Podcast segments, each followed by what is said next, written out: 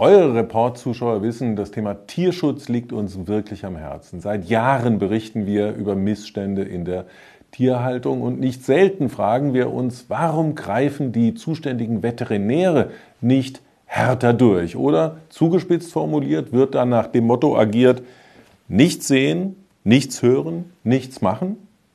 Heute Abend bei Report Mainz eine Geschichte, die anders läuft. Da wurde gehandelt. Mehr will ich aber an dieser Stelle noch nicht verraten. Alles weitere Viertel vor zehn, Report Mainz im ersten und ich sage Ihnen, es lohnt sich.